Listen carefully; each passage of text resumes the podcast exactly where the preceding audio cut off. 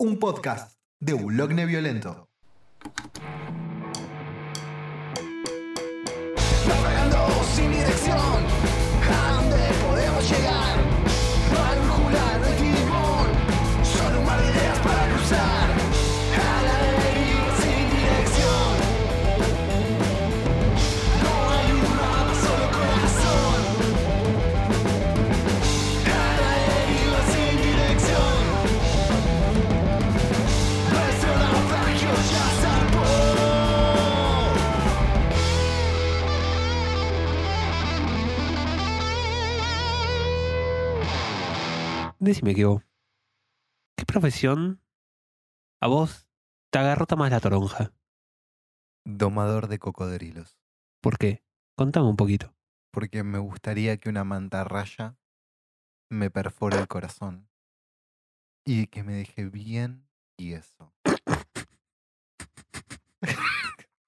No me esperaba esa. Oh, Dios.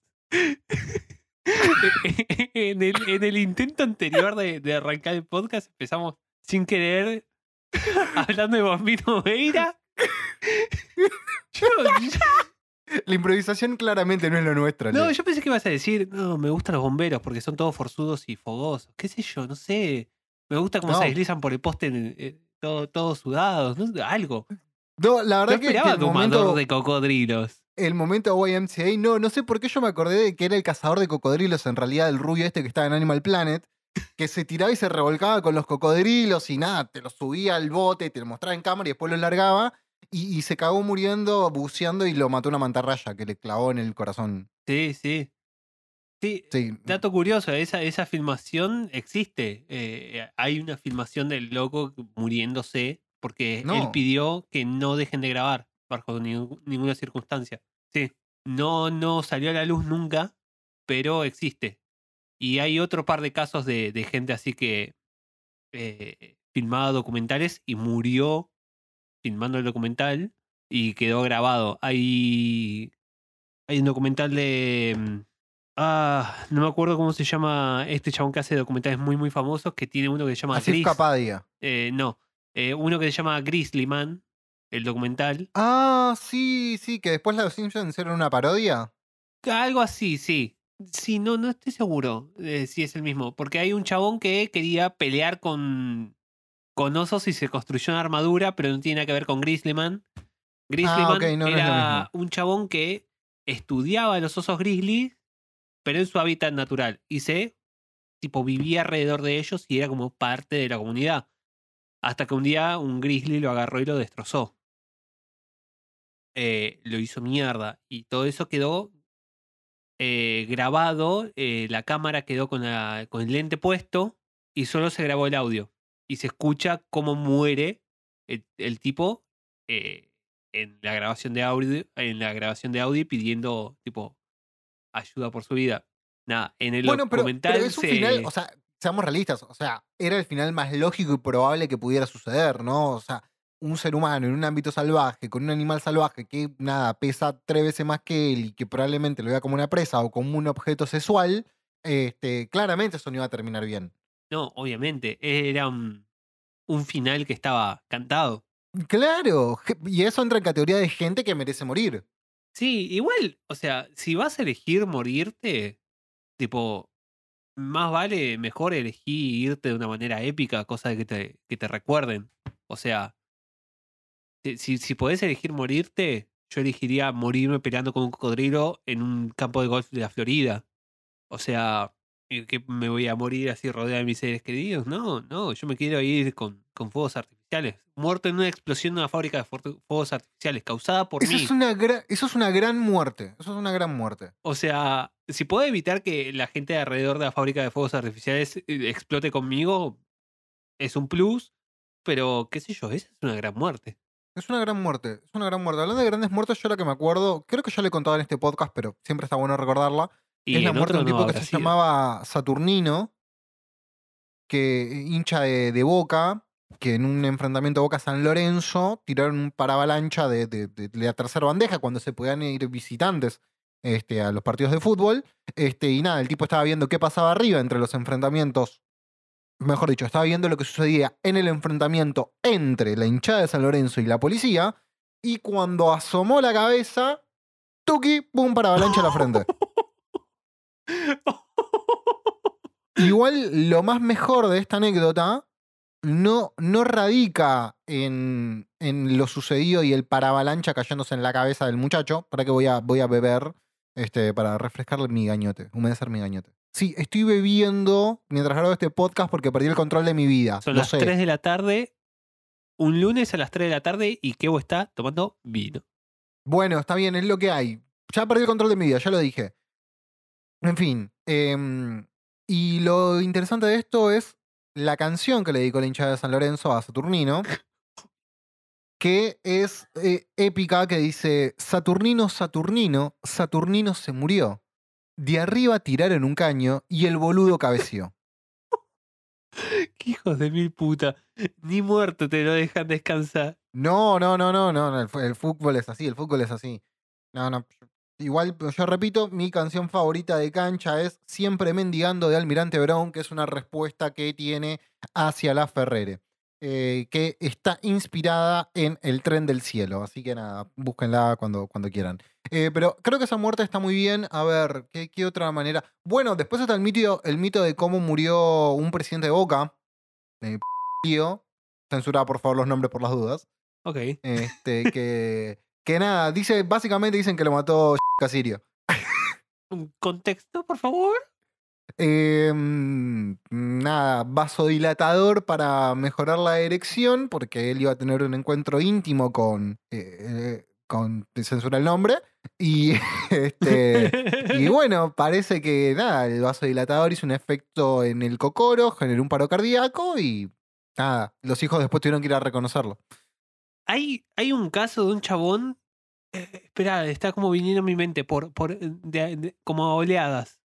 Hay un caso de un chabón que se murió eh, estando con la amante, tipo durante el acto. El chabón la quedó así por, por la excitación, le agarró un paro. Y años después, el hijo, que estaba con la misma mujer que mató al, al, al padre, se murió de la misma forma. Ah, era una viuda negra. La, la chabona era la que estaba maldita. Claro, no, no. Yo tenía una tía que le decían cucaracha de plástico porque ningún polvo la mataba, pero creo que eso es- entra en otra categoría. Sí, no, este, este, este, ter- te- terrorífico. Ya el concepto de que la mina se, se movía dos generaciones de la misma familia. Es muy fuerte, es muy fuerte, man, claro. El padre y el hijastro. O sea, Claro, pero, pero, o sea, pero el hijo habrá sabido, porque eso es lo más raro. Sí, o sea, sí, lo sabía, porque eh, se murió con la chabona al lado. O sea, estaban. Buen punto. Che, qué nivel de enfermedad, ¿no? O sea, el morbo también el pibe. Sí, sí, por eso el morro del pibe. O sea, O sea, pibe, tenía como Edipo, 60 años, pero. Llamó Edipo y dijo que no daba, pero. qué sé yo, no lo sé. Y hola, somos a la deriva, un podcast de música. y Eh, que no hay- tiene nada que ver con lo picante. Sí, este, hay, una hay una canción de Spinetta que habla sobre una muerte en la cancha de River, creo. La anillo del. Capitán Beto. Ah, No, no, la bengala perdida. Se llama ah, no, no sabía, no sabía, no, no. que cuenta la historia y esto es una historia real. Eh, lo escuché que lo contaba Dani Jiménez. No, eh, Pará, pará, pará, pará, que me pongo de pie. eh, no, eh, Edu de la Puente creo que era. Ah, entonces me puedo sentar. Me cae bien Edu, pero. Eh, no tanto. No, no como Dani, Eh, no es Dani. Estaba, creo que Eduardo de la Puente contando la historia de que La Bengala Perdida, la canción dice, tu jeep no arranca más, ni siquiera un milagro lo haría partir del barrio, no, del barrio no volverá, dentro se queda un cuerpo, la Bengala Perdida se le posó allí donde se dice gol. La historia es que en un, en un festejo de gol, no sé si la, si la, si la hinchada de River estaba festejando y tiró una bengala así de esas marítimas, o si es que la, la hinchada contraria estaba festejando un gol y tiró una de esas bengalas y se le clavó en el pecho a un hincha que estaba en la cancha, así volvió de un lado al otro de la cancha eh, y se le clavó en el pecho y lo mató. Y, y nada, cosas que pasan en River. Eh, el flaco le dedicó una canción que se llama Bengala Perdida. Eso es. Mira, eh, eh, de- No, yo, yo sabía que una de las teorías de que el anillo del Capitán Beto estaba dedicado al Beto Alonso, histórico 10 de River, porque Este, eh, eh, Luis Alberto Spinetta era muy fanático de River. Después también otra leyenda es que eh, esto estaba de que el anillo del Capitán Beto era una referencia a los místicos alfajores Capitán del Espacio de zona sur, puntualmente de, la zona de Quilmes. Un cariño a, la gente de, de Quilmes. Eh, aunque, a un popular opinion, me parecen que son ricos alfajores, pero hiper hypeados por la mística. Listo, lo dije. Y otro dato, Estamos de acuerdo en estar desacuerdo. se, se consiguen en Ballester. Sí, sí, en Ballester, en San Martín, ahí, en Ciudad Universitaria, ellos compraban. Pero hay gente que en realidad, porque ahora no sé si cambió, pero en su momento, o sea, era de la zona y nunca quisieron expander, expandirse de la gente de Capitán del Espacio. Claro, no, o sea, Este- es que no tenían distribución, vos tenías que ir a comprar las cajas al lugar. Y la Claro, gente pero es empezó a como que ir por nunca- la mística. Es que, es que, claro, exactamente, gracias por explicarlo de una manera mucho más sencilla de, de lo que yo lo podría haber hecho. Igual conozco mucha gente que es muy fanática de, de los Capitanes del Espacio, lo cual yo los he probado y son muy ricos, Son muy ricos. pero... ¿Qué te parece en contra, pelotudo? No, no, no, ¿A no digo, pero digo que- Gil? ¿Perdón, qué? ¿Qué dijiste? ¿Qué? ¿Qué? ¿Cómo Igual te no como un terrabucio hace como, no sé, ocho años. Tienen vaquita, entonces, ¿Cómo vaquita? claro, o sea, como conservante le meten grasa, entonces por eso no los como. Ah, bueno, sí. Qué sé yo. Yo, yo no los comía por no comerlos. Pero hay, vis- viste, hay veces que es ojos que no ven, corazón que no siente con algunos productos. Porque Sí, a veces, a veces es como que te hace el guilty pleasure gastronómico del, del vegetariano, ¿no? El vegano ya es como más complicada la vida del vegano. eh, y, y- pero yo creo que el vegano es un poco más firme en sus convicciones y, y flaquea menos frente a algún producto como algún caramelo. sí, O el Fernet, ¿no? Porque el Branca no es apto vegano. ¿qué tiene? ¿Leche? ¿Huevo? Miel. Ah, bueno.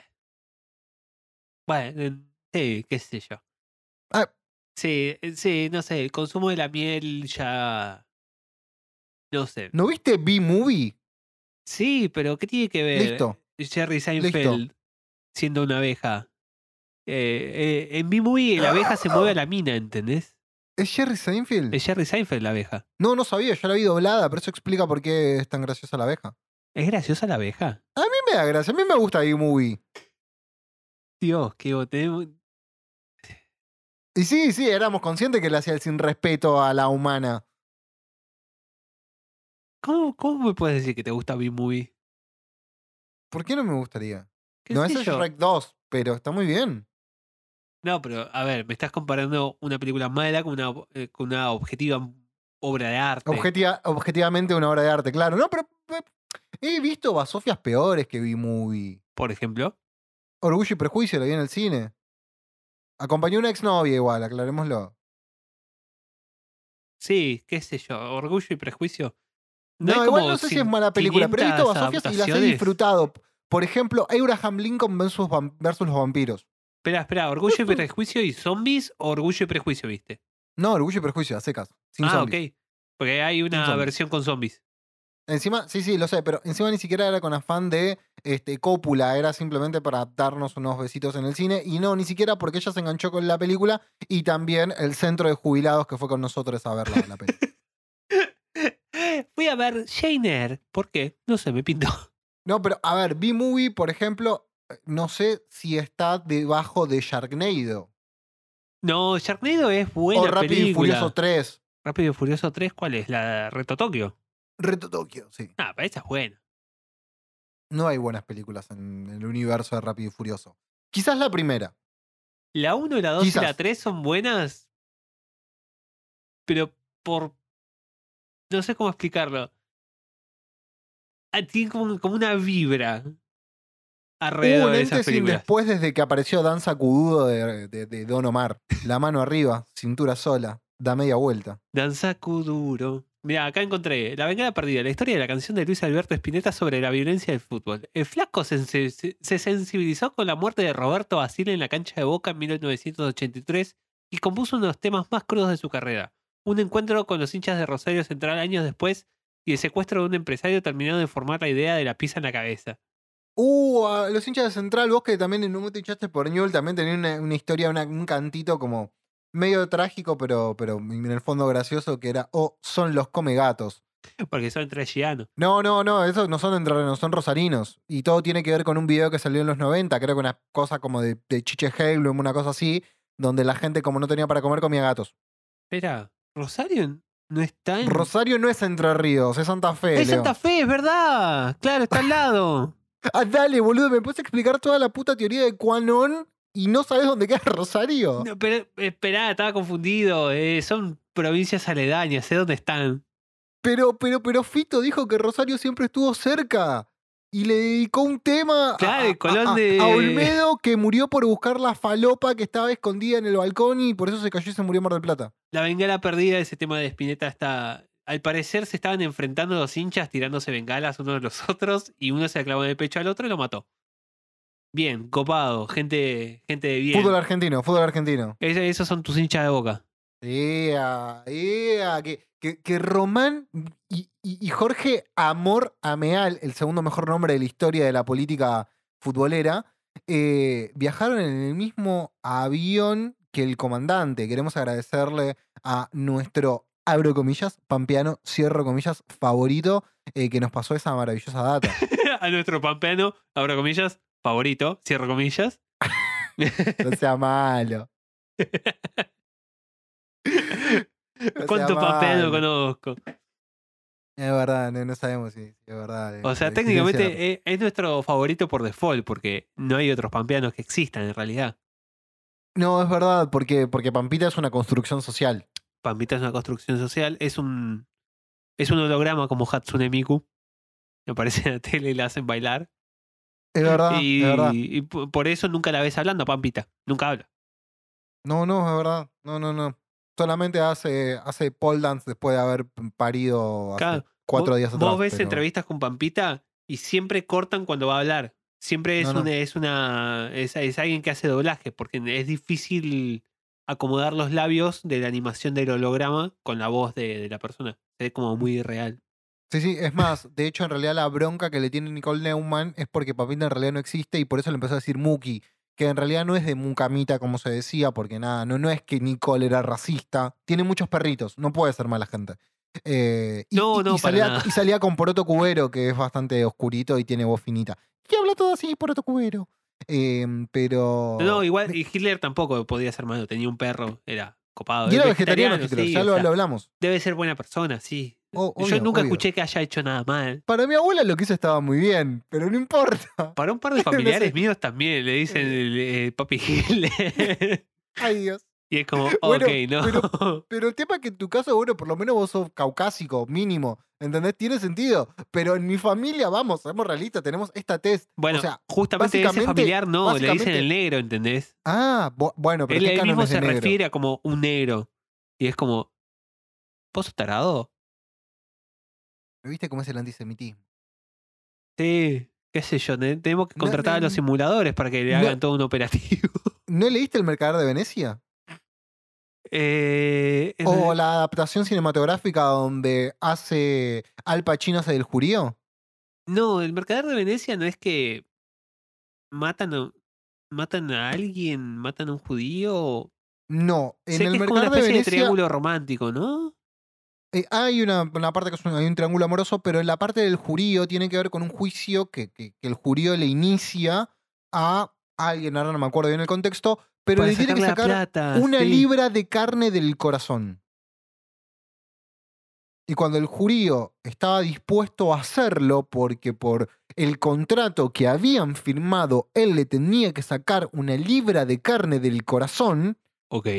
El juez, que en realidad era una mujer disfrazada, que no me acuerdo bien por qué, le dice, sí, pero tiene que ser una libra, no puede pesar ni más ni menos que una libra, y no podés derramar una gota de sangre. Y, el jurío, dijo, por Alá, no se puede. Confundidísimo el judío. así es, sí, sí, sí. Sí, tenía, lo había ido a visitar el alemán, no Adolfo, sino Alzheimer, y, y entonces por eso se, se confundían las cosas. Por, por Alá, esto no es haram. Te- te- Voy a comer jamón. iré, iré a comer pollo, porque es lo único que se me permite. O no, no, hay mucha papa y cebolla. Sí, mucho, mucho niche de papa. Igual es muy rica la comida, la comida judía.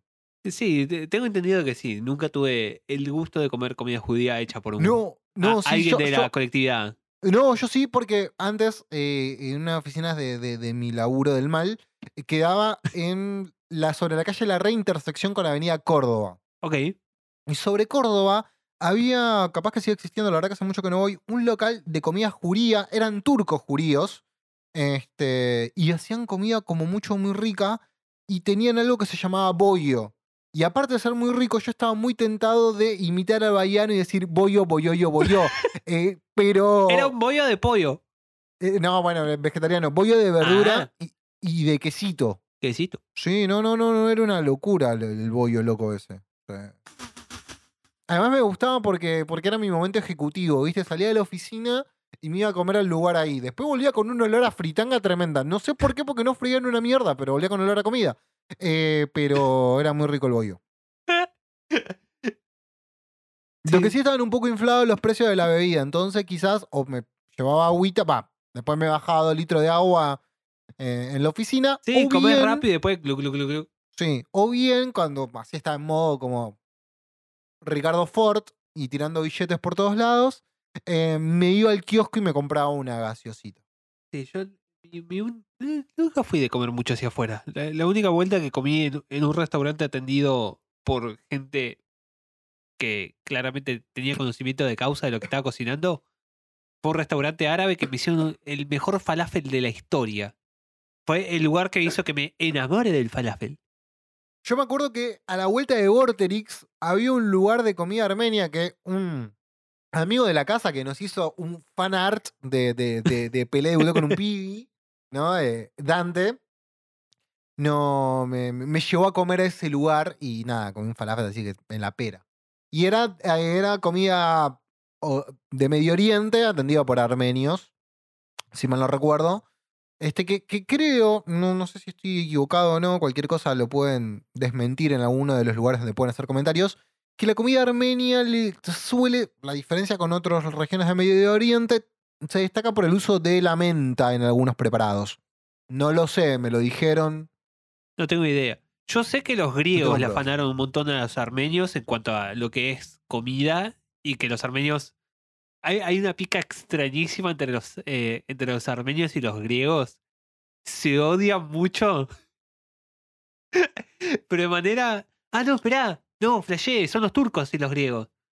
Que el... No, los turcos y los armenios tienen sentido que se odian. Sí, sí, claro. Por la masacre del Imperio Otomano, Sí, pero. bueno, sí. Pero no, los que se, los que se odian por razones graciosas son los griegos y los turcos, porque los griegos le afanaron de baklava y un montón de postres a los turcos, No. y los turcos le dicen, eh, papá, esto es mío. Y los griegos le dicen, eh, es, es cultura. eh, Y lo ibas, a, lo ibas a hacer, ibas a hacer una imitación italiana. Lo, lo- lo- vi en tu, tu no, no sé cómo es. gestualidad corporal. Iba, iba a hacer eh, tipo el coso de zorro al griego, pero no me acuerdo cómo Sí, mierda ibas a era. tirar platos al tan, piso. tan, Ah. No, Hay un video muy Eh, gracioso de un viejo bailando zorro al griego en Mar del Plata. No sé cómo llega a eso, pero en un momento. Ah, mi hermano me lo mandó, mirá esto, me dice.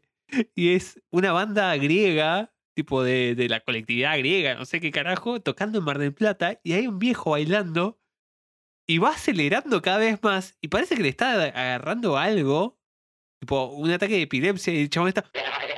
Al final, ¿viste cuando se empieza a acelerar la canción? sí, sí, sí, sí, convulsiona básicamente. O sea, Claro, es- es porque como- no, basta, como- pobre a ver, viejo, es y quería bailarlo a toda solo- costa. Claro, porque esa parte de Zorro al griego está a la altura de Struan and Fire Flames de Dragon Force, que lo ejecutaba de verdad. Y sí. Y más o menos, sí. Sí, no, no, es tremenda, es tremenda. Ahora, eh, ¿viste a Mar del Plata alguna vez? Nunca fui a Mar del Plata. No tengo, no tengo intenciones de ir tampoco. No, no me, Yo no, no me tenía la idea. Yo no tenía intenciones de ir a Mar del Plata, pero por diferentes circunstancias, este año me fui de vacaciones a Mar del Plata y es una gran ciudad para ir. Y no te digo en enero en temporada, andate un marzo, abril, Ok. la, la vas a pasar muy bien. Además, las playas de Mar del Plata, está bien, yo paré en Playa Varese, ¿no? que es como la parte, no sé si cheta, la verdad que no sé, pero nada, por suerte conseguimos este, una- un alquiler muy, muy barato. Este, Pero no, realmente vale la pena y tiene muy buena gastronomía Mar del Plata. Fui a un lugar, no me puedo acordar el nombre, después te paso la data o si alguien va a saber de qué lugar estoy hablando, eh, donde comí pasta, comida muy italiana. Ah, no, lo que las Eh, la tres, bebé. No, no te das una idea. Yo soy muy fan de los fideos al pesto. Este, y después no me podía mover, básicamente. O sea, no. No, no, terminé como tirado, así como. ja, inyectémelo en las venas. Y, y cuando, cuando la cena terminó, coronaron todo, trajendo- trayéndonos una copita de mm, limoncello. Bien. Sí, no, no, muy bien. O sea, fíjate que no te lo vendo por la playa, te lo vendo por la comida, los churros de Manolo, ¿no? Que son históricos de Mar del Plata. Sí, No te yo, gusta el churro. yo Mar de Plata. Y los churros, sí, o sea, me Buenos gustan. Aires, Mar del Plata, dos horas y media. No, el auto te pide lo que dé. Luchemos por la vida. Tararara, tararara. Ay, cómo te traumaban las publicidades de Luchemos por la Vida. Sí, eh, esa es la que el auto desbarranca. Que están los nenes. que Era que estaban los nenes jugando en la parte de atrás y el auto desbarranca, una cosa así. Súper terrible todo. Pero no, Mar del Plata yo iría un día y volvería. No, no, no, me agrada la idea de estar más de 48 horas en Mar del Plata. No, me el gusta tema la es que vos- playa. el tema es que vos a Mar del Plata lo asociás a playa, exceso de gente. No, no, no. Playa. El concepto playa, arena, Ah. agua salada, no me gusta. Eh, No sos como Calamaro que, que- sos como Calamaro que no te excita cagar en el mar. eh, No, no. eh, a mí me excita cagar en ¿Quién el medio del cagaría, bosque. quién caga- quién cagaría en el mar, no? Igual. Eh, ¿Qué sé yo? Hay cada fetiche raro. Sí, no, está bien. Bueno, sí, puede ser, pero no es muy común que alguien. Va, no sé. No, no opino sobre eso. En No fin, sé de dónde sacó el concepto. Tipo, ¿qué, eh, qué gusanito mental se le metió en la cabeza para decir. Y, y que propició a su mano que se posara sobre el papel y escribía: No me excita cagar en el mar. Igual convengamos que esa época de Calamardo era como muy tóxica. Porque estamos hablando que ese, eso fue El Salmón, que es un disco quíntuple. Quíntuple.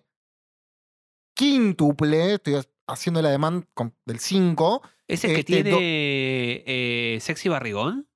No, ese vino después que es la lengua popular. Este es anterior. Es verdad, ese que tiene la tapa hecha por Liniers. Sí, sí, sí.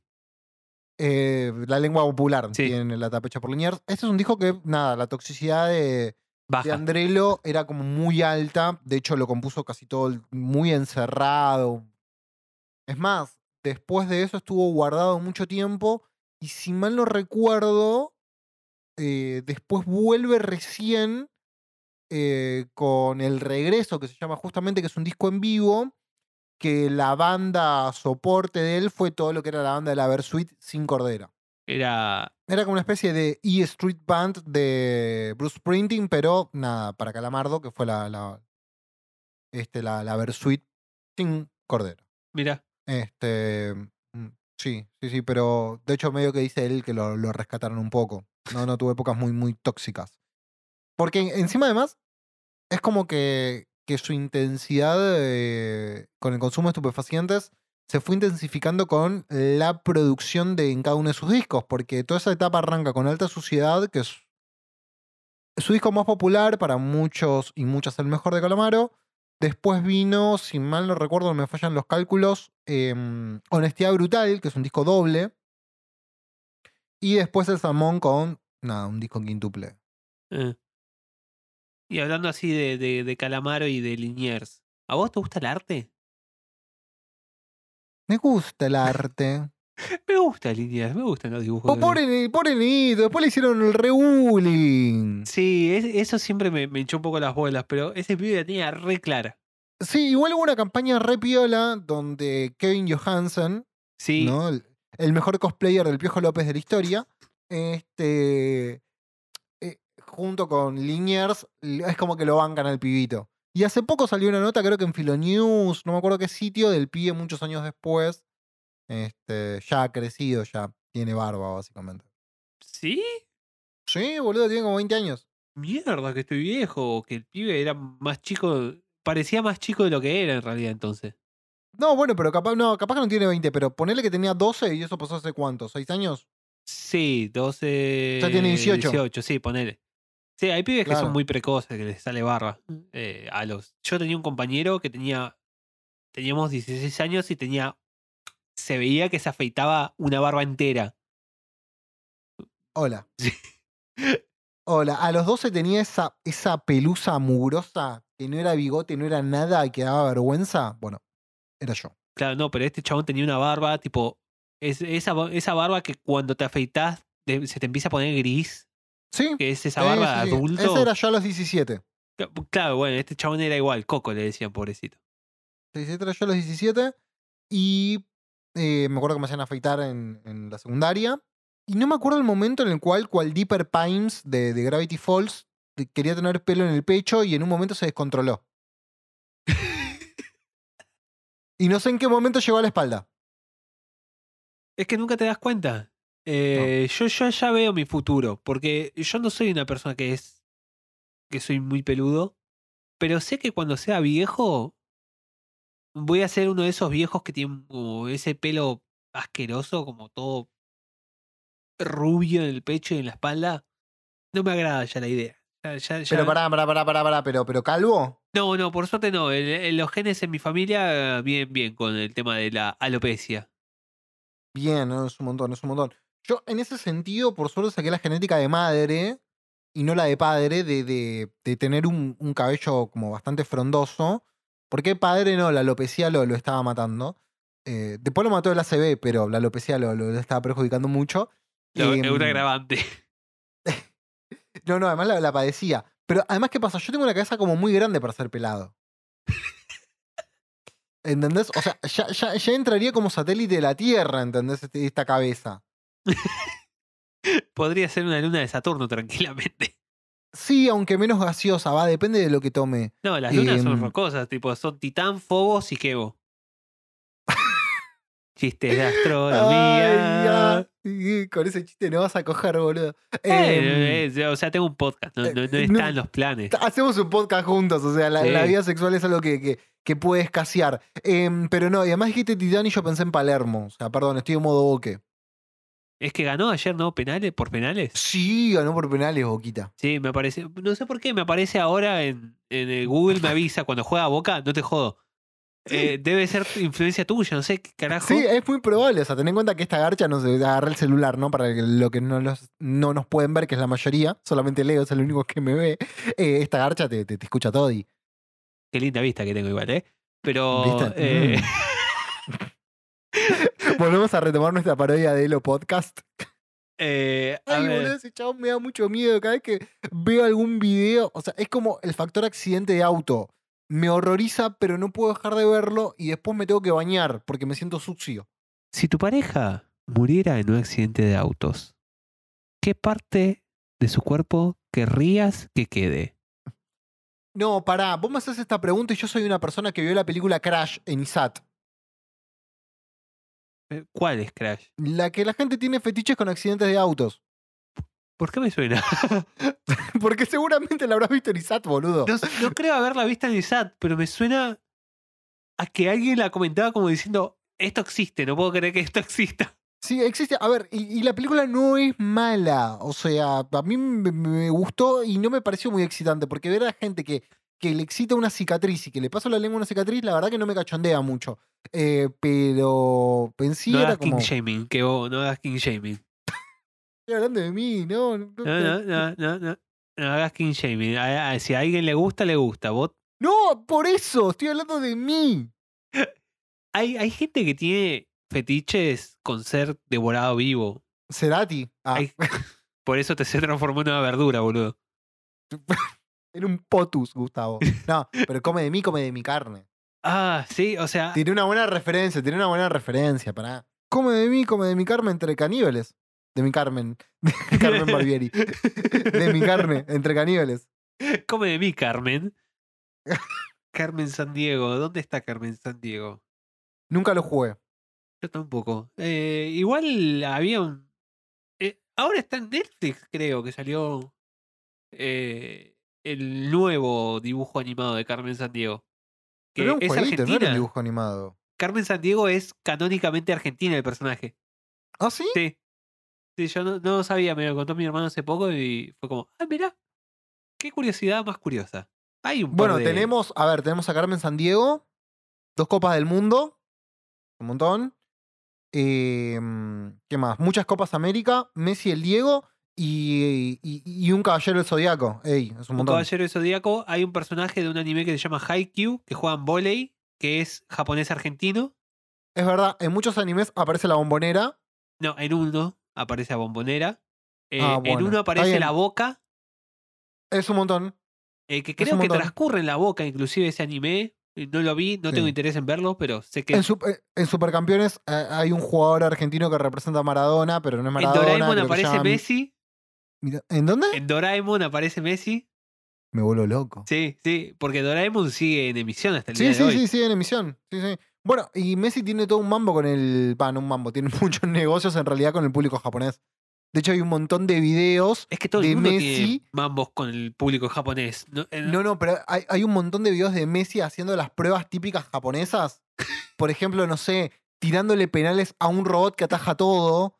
O teniendo que pasar la pelota por arriba de un edificio y, y le van calculando qué tan alto patea.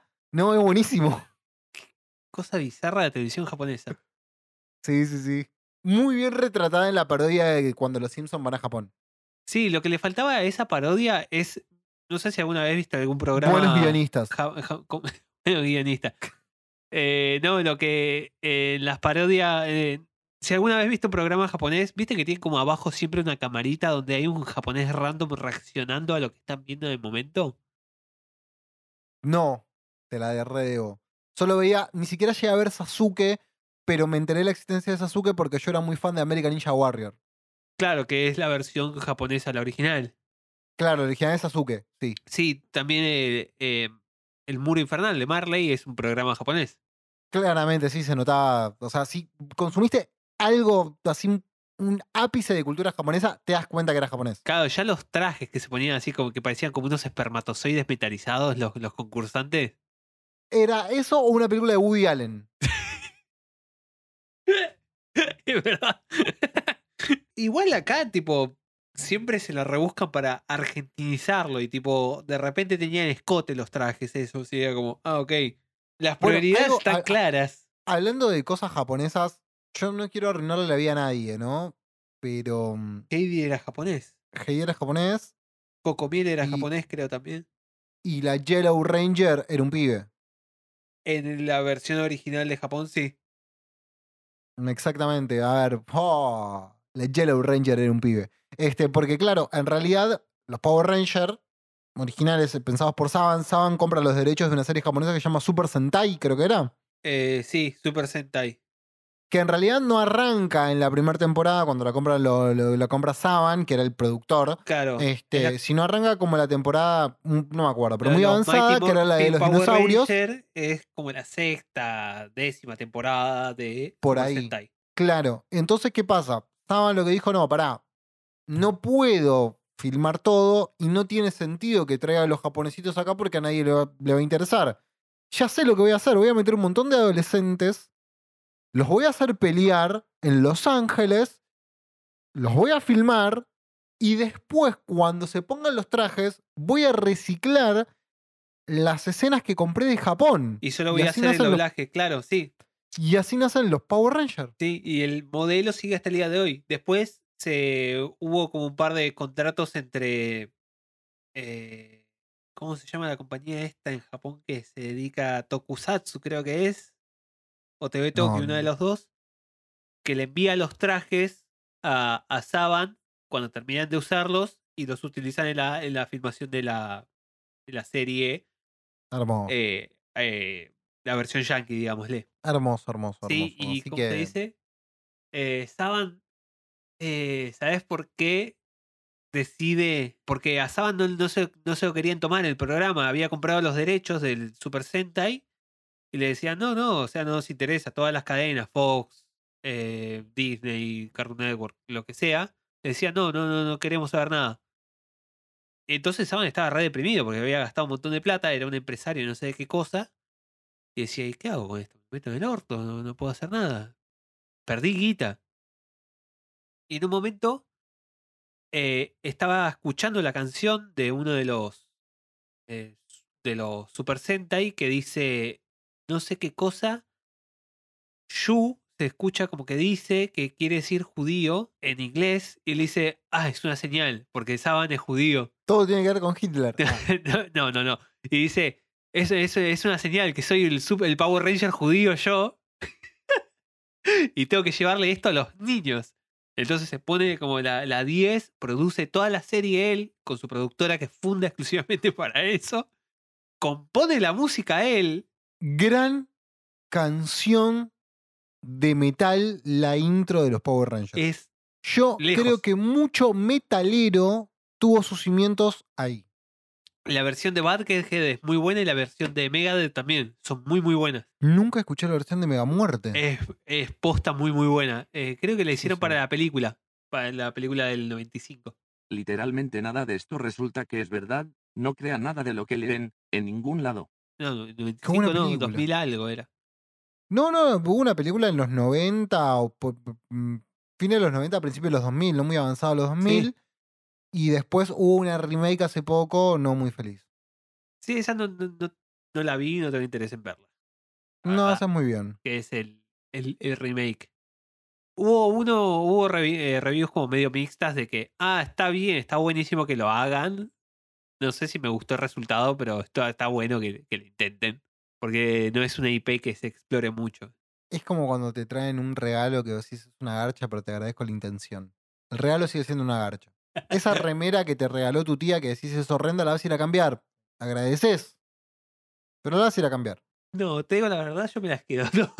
Por más fea que sean, para algo va a servir. No, pero igual a mí, a mí me pasa algo no con los regalos de, de tías, porque no me regalan nada. Y, y cuando mi tía se fue de vacaciones a Europa, me acuerdo, me trajo un par de medias. ¿Y no te trajo euros? Nah, no me jode igual, ¿no? Pero no sé dónde quedaron las medias. Decían Italia. Para mí las compré en 11. En fin, no importa. Em, Italia 90. claro. Dale. No vayas, que... Italia 90. Siamo fuori. La tenía guardada en el cajón. Pará, relación de esa publicidad. Vos sabés que esa publicidad, o sea, el Siamo Fori nunca existió en realidad. Claro, es el hermano de Luca Prodan que lo dice. Lo, lo podríamos haber vendido un poco mejor, ¿eh? Sabías que podríamos haber generado un poco de hype a la gente. bueno, sobre contame, esto? ¿quién es el hermano de Luca? No, No, ¿Quién- ya está, me chupa dos publicidad? huevos, Leo. Cerremos este bloque porque vamos 45 minutos hablando de pelotudes. Oh, perdón, tenía un en la, en la boca. ¿Qué? Nada, ya está. ¿Tenés algo más para acotar? Lavate el izquierdo que está sucio. Ok, ahora vuelvo.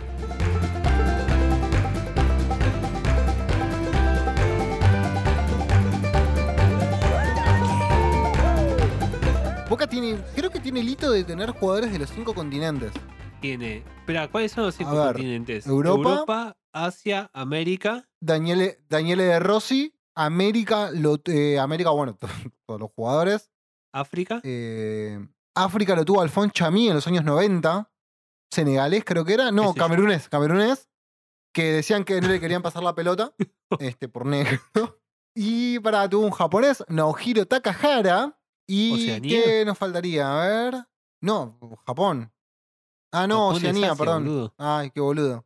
No, tenés razón, tenés razón. Ay, bueno, por lo menos sé dónde queda Rosario, puto. Eh, nos falta uno de Eh, Oceanía, no, tiene- es verdad. no- no tuvieron ningún australiano, neozelandés.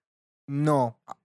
No, pero el tema es que Australia no se caracterizaba por tener grandes jugadores, a, excep- a excepción de Harry Kewell o Kewell, que llegó a jugar en la liga inglesa y era un jugador como bastante premiado, en los años 2000 aproximadamente. ¿Kempes no era jugador australiano? No, no, no, no, no, no, no, no. La Argento y llegó a jugar en Valencia. ¿Y ¿Quién era Kempes? Tiene nombre de esgrimista. Es verdad. Tiene nombre de, de esgrimista y, y no de futbolista, pero bueno, futbolista al fin. Y, y- y tiene el hito de ser un tipo que no muy, muy valorado acá, pero figura en una final de Copa del Mundo y creo que hizo dos goles, si mal no recuerdo. Pero en el mundial más polémico de la historia de la selección argentina, ¿no? O sea, Escúchame, que vos, a vos que te gusta el esgrima, ¿alguna vez te juntaste a espadearte con tus amigos? no quiero volver a hablar de eso, Leo. No quiero volver a hablar de eso. No te rías, que vos. No evadas mi pregunta. Contestame que estamos en E- El Oleo Podcast. Era Leo Podcast, sí, Leo, Leo Picante. Ay, boludo, ese Elo Podcast me da vergüenza. Eh, y, y que es el padre en realidad de, de otro, mm, una especie de youtuber o twitchero, no sé cómo se llama. Es el Eh, verdadero padre de Alex Canilla. No, no, eh, no, ese es Claudio Paul, el hijo del viento. Y el pibe salió así por el consumo de fafafa del padre. Eh, Consumió fafafa y se le fue el semen. no, es que. Eh, Salió, Bueno, eh, basta. ese No, no hablemos de un tema en serio en joda, Leo. No, es Eh, que. fuera de aire te cuento, fuera de aire te cuento, fuera de aire te cuento. Fuera de aire te cuento. Eh, no, no, ¿qué se llama? Nordeltus creo que es, se, se llama el youtuber o no sé qué es. Es el hijo de Elo Podcast. ¿Cómo el hijo de Elo Podcast? Claro. Se llama. Nordeltus, o sea, ya, ya, me, ya me da mala espina de lo que. Claro, no, pará, decir. porque esto amerita alguna explicación. En realidad, este muchacho de Lo Podcast, que lo estamos nombrando varias veces, que Leo lo conoció a través de mí, y yo lo conocí a través del algoritmo de YouTube, es un, un random cheto de Nordelta que creo que es Boga, porque después googleé a ver quién era, tiene, tiene pinta de ser rugby. Que le pintó hacer un podcast. No sé si es rugby o no, sé que es, es abogado, pero no. Tiene que no- ser Eh, probablemente, tiene que ser rugby. probablemente haya jugado al rugby.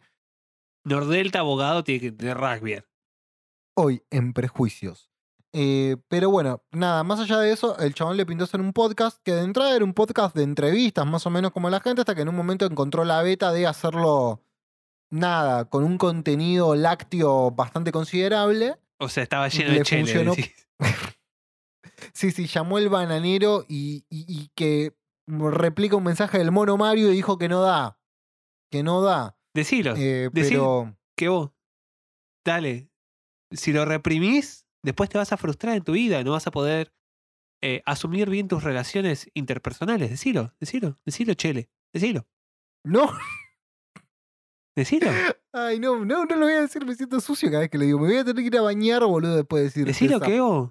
Te va a hacer bien. No, ay, no, ay, pará, me reprimiste un recuerdo horrendo, me reprimiste un recuerdo horrendo No, no, que te lo que ya lo conté acá. desreprimí. Te lo desreprimí. Perdón, me acabas de liberar un recuerdo horrendo que era el de el bar, un bar metalero conocido como el Oráculo. Creo que ya lo conté acá, no importa.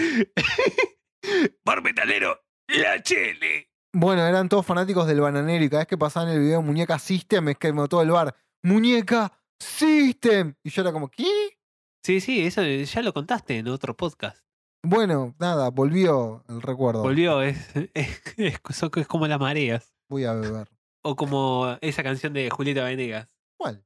Te pones de un humor extraño con cada luna llena al mes. Bueno, vos te acordás de la chela del bananero una vez al mes. Cuando yo Eh, te lo recuerdo. Pobre Julieta, pobre Julieta. Tenemos que hablar de, de Julieta Venegas junto a Chiva, que muy, muy fanático. A mí me gusta mucho Julieta Venegas y además ella formaba parte de una banda que se llamaba Tijuana No en su momento. que Mirá. Es una banda como medio punky de, de México, para la redundancia. Y, y nada, y otra cosa de Julieta, está viviendo acá. Sí, sí, eso yo lo, yo lo sabía. A mí, Julieta Venegas no es que me molesta, pero estoy como. ¿Viste? Cuando algo le gusta mucho a tus viejos, que te causa como Sí. ese rechazo. ¿Qué te pasa como Nino, con, con Nino Bravo? Claro, boludo? bueno, lo mismo. Eh, menos que con Nino Bravo me pasa igual. Eh, Nino Bravo sí que no lo soporto, Julieta Venegas no me jode. ¿Qué querés que le haga? Son bien, traumas. no- Vos no podés decir no. chele. No, no puedo. Chele, chele, chele, chele. Basta, me hace mal. Decir cancha con la lengua afuera. No lo voy a hacer. Cancha. Idiota. Bueno, Bueno, hoy vamos ¿de a hablar de esta afortunado perdedor. Claro, sí, sí, en parte sí. A ver, vamos a contarle a la gente cuál fue, cuál era el leitmotiv de, este, de esta emisión. En realidad, lo que se nos ocurría un poco era hablar de. Ya hablamos del PC en episodios anteriores. Creo que fue acerca de los especiales de Navidad o Año Nuevo, si mal no recuerdo. Sí, sí, Eh, fue creo que el capítulo 4, una cosa así. Ah, fue bastante reciente. Eh, sí. Pero en realidad lo que se nos ocurrió fue hablar un poco de bandas que hemos ido a ver o situaciones de antro, ¿no? Porque uno siempre va a determinados lugares para ver, que tiene todas las condiciones sanitarias. Y después también fue a ver un montón de bandas en lugares donde decís, puedo morir acá. Em, o tal vez no tanto, estamos exagerando. Sí, Pero sí en fue lo que más es una excusa para hablar sobre un par de bandas under que a nosotros nos gustan mucho, en realidad. Claro, entonces elegimos y tomamos la, la iniciativa de. Yo le pasaba un disco a Leo para que él escuchara de una banda que capaz que él no conocía y que mm, probablemente muy poca gente la, la conozca. Y Leo me pasó a mí también el, este, un disco de una banda este, que me parece que es bastante conocida en realidad, pero bueno, quizás no tan, tan conocida como muchas bandas que hemos nombrado acá. Sí, igual las armas, porque elegimos, yo elegí el disco de lo espiritual en la música de las armas y vos, vos me habías pasado historias llamadas No recuerdo para historias de Historias de, odio, eh, afortunados perdedores de para. odio y amor. his- Historias de, claro, amor- de odio y amor, porque está al revés, no es amor y odio. es de odio y amor. de los de- afortunados perdedores. Yo afortunados perdedores lo escuché nombrar varias veces como una banda eh, amiga de los mentirosos. eh, o sea, sabía que conocía su existencia, nunca los había escuchado. Me pasó algo muy similar con las armas. Yo descubrí que había escuchado algunos temas de las armas cuando empecé a escuchar el disco. Claro, de las armas seguramente escuchaste el primer disco, que en realidad es más un EP, que es eh, En Busca de la Furia Perdida, que ese disco sí es como más conocido de ellos, pero Las Armas siempre fue una banda muy, muy chica en realidad. Si vos ves la cantidad de reproducciones que tiene, no es demasiada. Siempre fue una banda como muy, muy de nicho. Muy, muy... Mira, under. si, si mis bandas tendrían, tendrían esa cantidad de reproducciones, yo estaría muy contento. Sí, o sea, 10.000 Estaría caminando en pija por la calle, pero tanto. no importa. O sea, en, en el, en el gran esquema de las cosas, sigue siendo una banda muy, muy under. Mm. Eh, yo no me fijé las reproducciones de Afortunados Perdedores, pero también debe andar quizás un poco más, inclusive. Puede Porque ser. tienen, tienen un público mucho más amplio y es una banda que se separaron. Claro, bueno, sí, sí, tienen más, más reproducciones afortunados. Lo que sucede con Afortunados en realidad es que es una banda como muy intermitente. Actualmente está en un stand-by, pero ¿por qué tiene que ver con esto? Eh, porque muchos, la mayoría de sus integrantes, por lo menos estoy seguro que dos de los cuatro que conforman la formación actual de Afortunados, son tatuadores. Ah, ok, tienen En- un empleo aparte. Claro, sí, no, no olviden de esto. Y mm, bueno, el tema que implica que ellos viajan eh. mucho, ¿no? También. De hecho, Leo, que es el cantante, Yo. eh, el, el mini Maggie Ness, digamos, porque, nada, a ver, para, vamos a hablar un poco de, de, de- de Afortunados, ya que lo nombramos y empezamos a hablar de, de ellos específicamente. Eh, son como nuestros social distortion. O sea, no, no- no hay mucha más vuelta que darle. O sea, so- son nuestros social. Y a mí me encanta lo que hacen. Em, pero lo que tiene es que, bueno, Leo, eh, el cantante Leo Ruiz, es un tatuador vieja escuela que ha recorrido varios lugares de, de, Estados Unidos y cosas así, se ha ido temporadas a tatuar allá. Este, y después el, guitarrista de, la banda, por lo menos del segundo disco, el disco que te pasé yo a vos, este, Rana Almirón, ¿no? Em, el tipo tiene doble nacionalidad, argentina y sueca. Y actualmente está en, en Suecia, eh, el pibe. Entonces, la banda claramente está en stand-by. Claro. Pero bueno, sí, sí, sí. Además, en ese sentido, son reconocidos por ese lado. Después también. El... Que tienen, tienen otro tipo de vida la- las dos bandas. O sea, incomparables. Claro. Además, hasta también, más punto. allá de esto, no me puedo acordar el nombre de quién es actualmente el manager de dos minutos. eh, que tiene como su banda, si mal no recuerdo, creo que formaba parte de los restos fósiles, una cosa así. Y es eh, el dueño de, de América, la marca de ropa skater. Ah, pensé que ibas a decir canal. De América, América. el boliche, el boliche América gay. TV. Este. No, no, el tipo es el dueño de América. Se transformó en manager de, de los dos minutos. En, hasta, no sé, creo que fue hace un par de años atrás. No muchos. Y bueno, nada, la cuestión es que el tipo es muy amigo de, de- de los pibes de afortunados.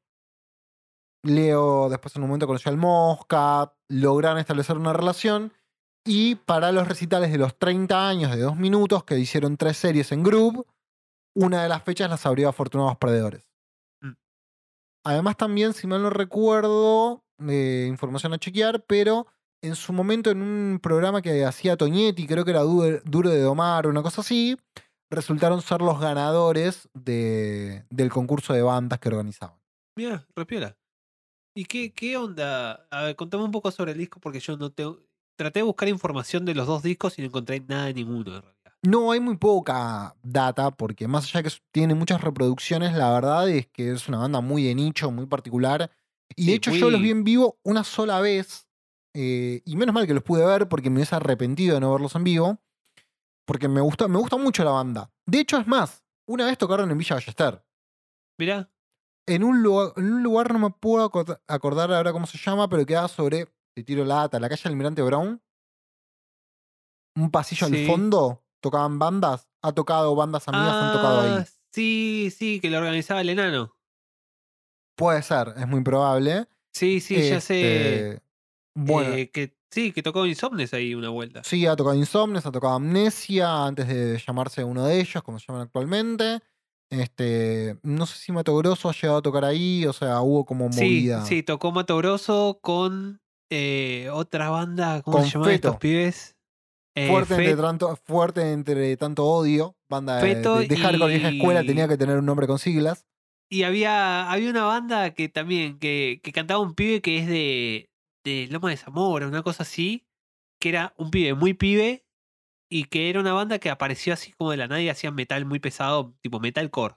Mira, No sé si te acordás. no, no, si te digo te Ah. miento, no, no. Que eran, que eran como muy buena onda. Y el No. chabón era, era- Ahora tiene una banda de emo. No, eh, ahí. En, en zona sur que está buenísima. Purpe. M- Mira, no, me abriste la. la el, me destra- seguís destrabando recuerdos y me acordé de una fecha en el Ameguino donde tocó una banda de zona sur que se llamaba Le Fou. Y el momento más arriba de la noche fue cuando hicieron un cover de la Sole versión metal. El Under. ¡Ah! ¿Para qué vivir tan separados si la tierra nos quiere juntar? ¿Para qué viviste separado? No, era, era un cantante de metal más clásico, más clásico. Ah, ok, era Más, más. ¿Para eh, qué vivir tan separados? Una cosa eh, así. el, el metal épico. Obvio.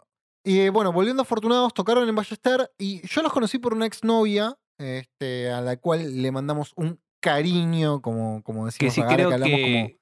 sí, como señores. Creo que escucha el programa de vez en cuando. Puede ser, es probable, es probable. Este, y nada, ella me dijo, che, tenés que escuchar esta banda. Me dijo, son los social de acá. De hecho, ella aparece en el video de uno de, de un corte de difusión, en, creo que se llama El Mentiroso, el tema, una cosa así, que es el con el que abre el, Sí. el disco que te pasé. Eh, y nada, lo escuché, la verdad que me encantaron. Y tocaban acá en Ballester, íbamos a ir a verlo, pero la realidad es que me acuerdo patente, ella estaba en vestido y dijo, no voy a ir a un recital así vestida, voy a estar incómoda toda la noche, ni da. Y dije, bueno, después vamos a verlo. No, no volvieron a tocar en vivo, después me separé de ella, entonces no, no volvimos. Eh, claro, viste, y, y no daba manguearle una entrada por ir a Group a, a ver a, a- a dos minutos con, con Afortunados. Claro. Y me acuerdo que una vez tocaron en zona sur. Y me acuerdo que me fui a Bursaco, creo que a verlos. Ah, mierda, sí. Nada, me fui para allá, dije, ya fue, los quiero ir a ver. La verdad que me encantó el show, la pasé súper bien. Este, lo- no me puedo acordar el nombre del bar que, que los vi, pero es muy pertinente al hecho de el concepto, abro comillas, antro, cierro comillas. El lugar estaba bien, o sea, si había un incendio teníamos a dónde escapar. No, no había problema por eso. Pero poca luz, el piso sucio. O sea, todos los condimentos que tiene un antro de banda de rock. Claro. No me puedo acordar el lugar donde era, creo que era enfrente de la estación de Bursaco. Este, si alguien de zona sur por ahí lo recuerda, puede tirar la data del lugar. Pero ahí lo, lo fui a ver en vivo y bueno, me saqué las ganas de, de, de poder verlos este, en vivo. La verdad que una, una muy buena banda para ver en vivo, Afortunados Perdedores. Sí. Sí, seguramente en vivo sea mucho mejor que, que en, en esta grabación que tienen. Porque la verdad que yo lo escuché el disco, no es mi estilo. Al menos el tipo de, de, de producción que tiene, el, el tratamiento de las voces, a mí un medio que me, me despega un toque, me, me lo hace difícil de escuchar. Es como demasiado producido todo, muy limpio. Tiene que tener como más de. eh, más, más, más suciedad. Claro, tener. es lo que yo en su momento cuando hablamos de The Idols dije, pónganle una pátina de mugre a esto y va a quedar mejor. Claro, en la producción del disco, entiendo a lo que vas. Tiene que ver con eso. El primer disco, que, que se llama Fortunados Perdedores, que es homónimo, es un poco más crudito. Acá es verdad, está como muy cuidada la producción y para el género no le queda tan bien. Claro. inclusive, si los comparamos con Idol, que es como comparar peras y manzanas, mucho no tiene nada que ver. Claro, son frutas, pero, Pero- no tienen mucho que ver. Claro, no, no- son dos cosas distintas. Claro, no es como dicen los gallegos el culo y la aspirina. Ok. ¿Qué tiene que ver el culo con la aspirina? Nada. Acá por lo no menos se mete por ahí. Eh, sí, no se metan aspirinas el culo. Hasta capaz que les hace una úlcera. No, no, no debe ser buena idea. Eh, no, o sea, Idols inclusive tiene como un poco más de patina de mugre. Si, si, si consideramos. Este es un disco que es ascético. Está muy, muy limpio todo. Muy prístino. Muy cristalino el sonido es. Perdón, me perdí demasiado. cuando volviste a usar la palabra prístinos. Hace mucho que no lo usabas. ¿Qué te calienta que diga prístino? Ay, voy a llamar al Toto Salvia. Ah, Sonido de, de chica de anime haciendo ah punto mp3. Eh, inclusive Idols tiene como una pátina de mugre sí, sí, que sí. este disco no lo tiene. Eh, y medio que me saca de, de- de- del disfrute de que podría haber tenido este disco. Y me hizo como concentrarme. eh, ya de- Ya eso de entrada me, me, me, me lo hizo caer mal. Hizo que me concentrara en cosas que. Viste que hay veces que te pasan algo y empezás a quejarte de boludeces solo Sí, para te- tener una excusa de quejarte. Te perdés, claramente, te perdés. Y qué sé yo, me puse a escuchar las letras y era como. Empecé a como a encontrar cosas de las letras que no me gustaban, boludeces. Sí, bueno, a ver. Al hecho también de hablar, ¿no? De que mm, la referencia de Social Distortion tampoco tiene, tampoco es al azar, no solamente a nivel sonoro, sino también el tratamiento de las letras. O sea, las tr- letras que, que como, re- como escribe el chabón, en este caso Leo, tranquilamente pueden ser, no, no vos, eh, Leo Ruiz, el tatuador, Ah, que tranquilamente, a ver, yo. las pones, no, vos no, Leo.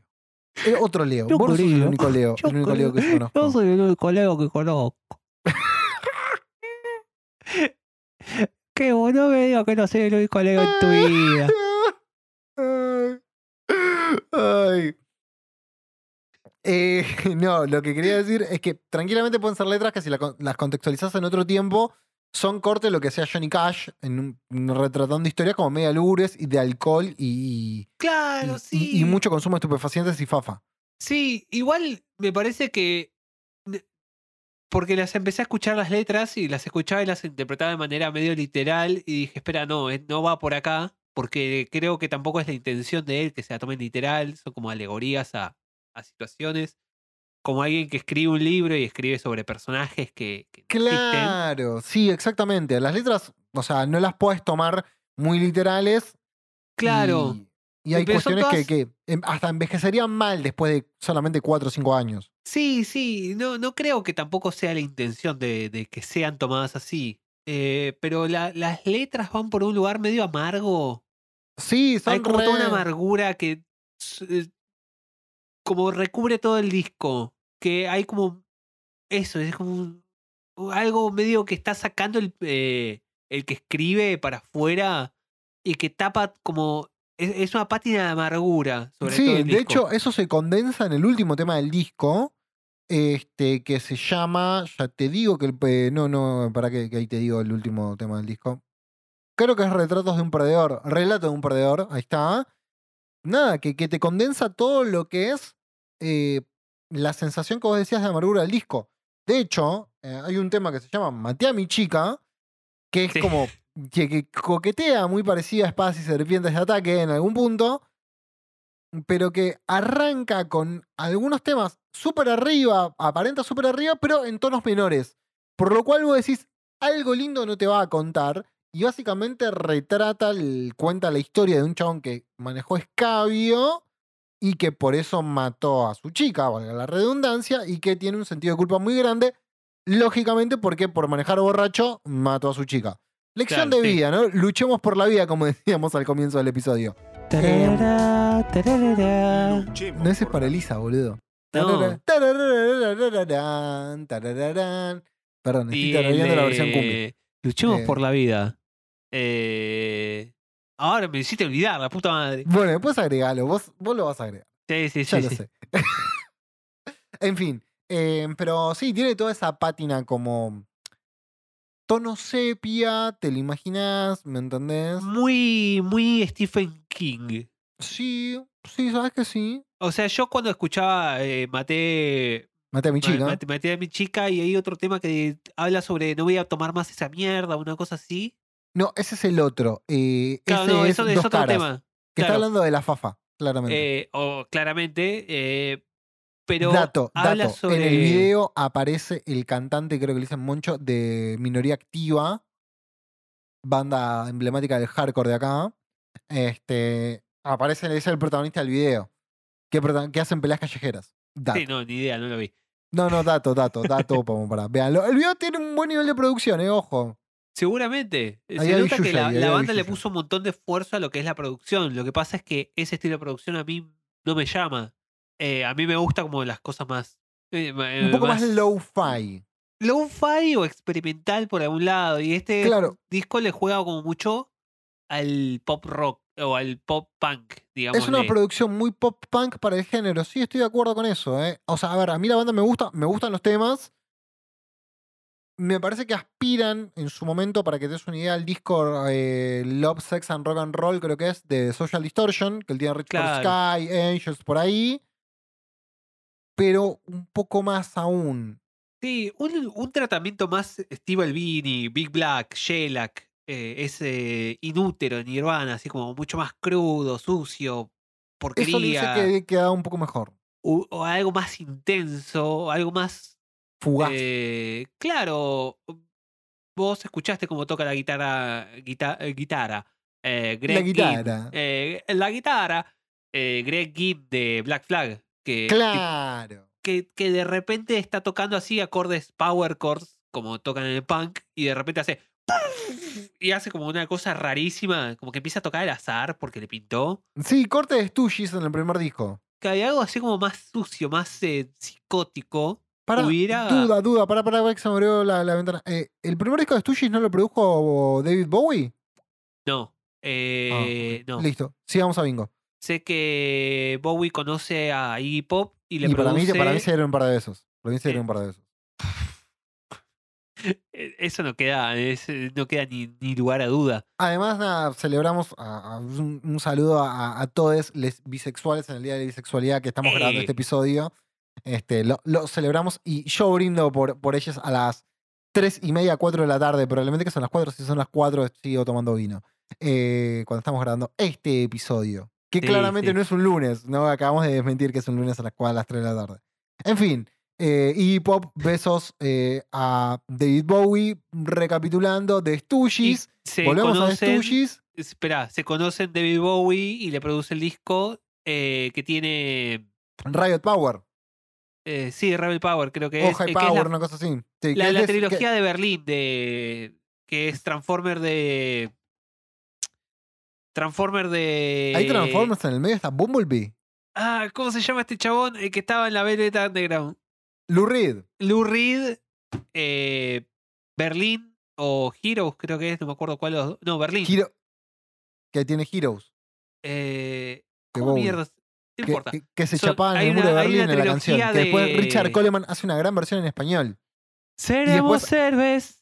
Por una Y vayan a que- escuchar nuestro podcast de Los Siete Delfines. Es verdad, Bueno. que lo graba con fricción. Igual, no con los siete delfines. Bueno, Eh, el mismo cantante. Sí, bueno, eso es cierto. Y que después hay una versión de una publicidad de Coca-Cola para un mundial. No, era de Pepsi. Pero hay una trilogía que se llama La Trilogía de Berlín, que es un disco de este chabón de la Velvet Underground, que no me Lou puedo acordar Reed. el nombre, Lou Reed, David Bowie y Pop, eh, que los discos son las tapas muy parecidas, son todas fotos de ellos. Sí. Eh, no me acuerdo si era Hanky Dory, el de. El de David Bowie. No importa. Volvemos para atrás. Los Stooges. Y con esa cosa sucia le vendría como mucho. Le, le haría mucho bien a, a Afortunados Perdedores. Creo que debería escucharlos en vivo para ver si le encuentro como más el gustito. Nada, en vivo, en vivo, en vivo de Garpan, además hay pifies en algún solo o en alguna nota. Sí. Hay coros que no hacen porque son imposibles de llegar. eh, pero es una, es una gran experiencia. Es una gran experiencia. Eh, sí, igual, eso es una gran banda para ver en vivo porque es como, primero, muy coreable todo. sí, sí. Y- A ver, Y es una banda que, que invita mucho al pogo. Sí, invita al pogo amistoso además, no el pogo violento de hardcore que Claro, haces el sí. Pixamaker y te meten un codazo en, la, en, la- en los TDN. Eh, acá Claro, como no hay blast beats, no hay, no hay quilombo. Es como todo tupá tupá, eh, power chords, copado, bien. Además tiene algo que yo la verdad que nunca me puse a intentar sacar un tema de Afortunados Perdedores, pero son canciones como muy de, de- de fogón. Sí, es verdad. Sí, eh, deberían, fun- deberían funcionar muy bien en acústico. Sé. Hay videos de, de versiones acústicas de, de- de ellos. Este, que, que recomiendo que youtubeen. Y nada, dato que te tiro que el- mi tema favorito de Afortunados, o uno de mis temas favoritos, no está en este disco. Que se llama Jugando con Fuego. Y claramente es una alegoría a la cocaína. Pero bueno. Tal vez a la heroína. Alguna drogadura, eso seguro.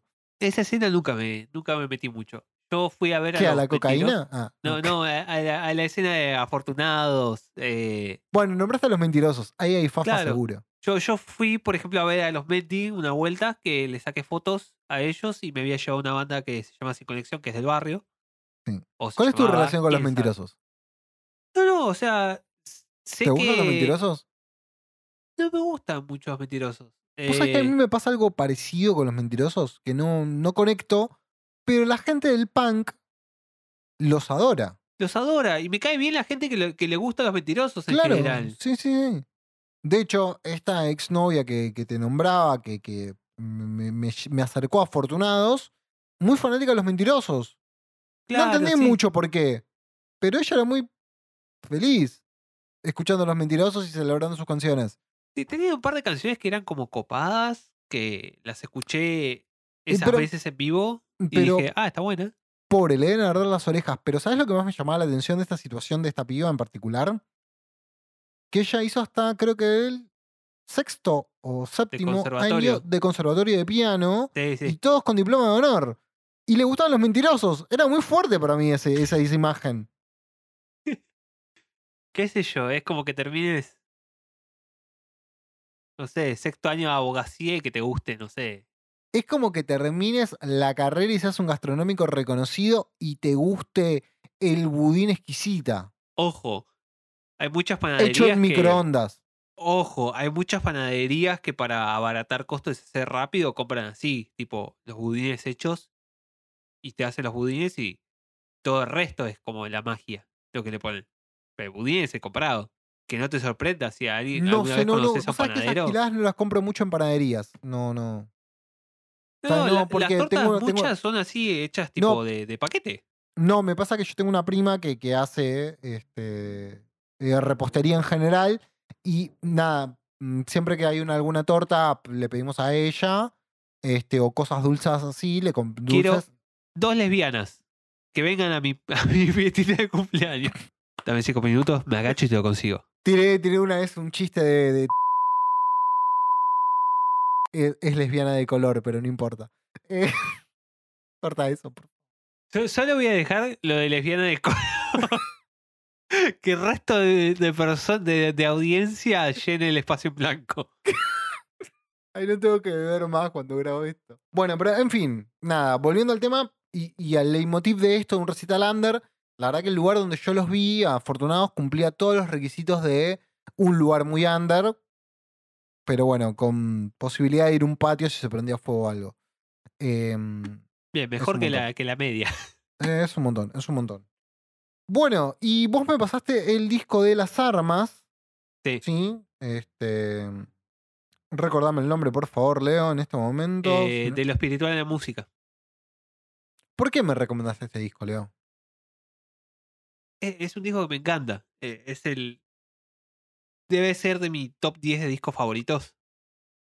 Punto. Wow, muy fuerte, man. Eh, sí, soy, me gustan muchísimo las armas. Me gusta mucho lo que hace Otaku, que es el cantante.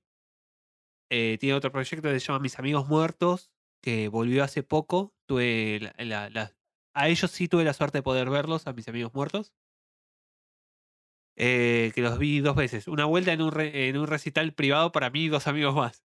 Por motivos que sucedieron. Eh, Si quieren nada. saber por qué, cuáles fueron los motivos y todo, tienen que poner la palabra Retrospecticus eh, en los comentarios y Leo les contará en privado por qué.